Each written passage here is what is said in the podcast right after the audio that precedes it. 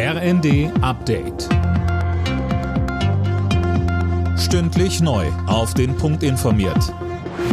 Ich bin Tom Husse. Guten Tag.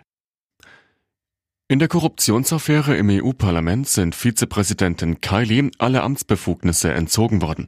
Sie war am Freitag festgenommen worden, wie auch vier weitere Verdächtige. Es geht um den Verdacht der Geldwäsche und Bestechung, möglicherweise durch Katar.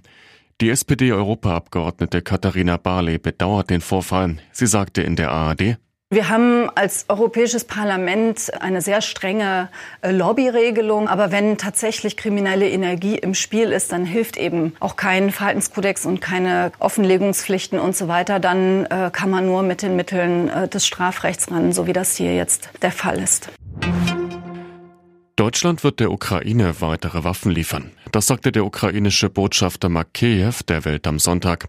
Demnach wird auch weiter darüber gesprochen, ob Deutschland der Ukraine Marder und Leopardpanzer liefern wird, so Makeyev. Die Reichsbürgerszene in Deutschland wächst und wird damit zu einer Gefahr. Davor warnt Innenministerin Faeser in der Bild am Sonntag. Anna Löwer.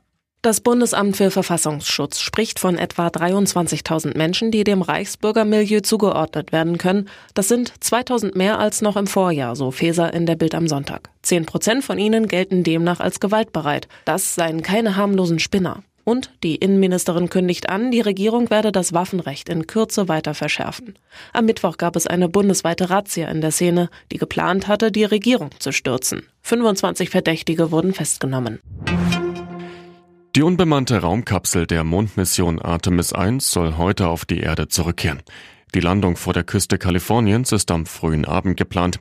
Mit der Mission wird getestet, ob die Kapsel für Mondmissionen mit Astronauten an Bord geeignet ist. Alle Nachrichten auf rnd.de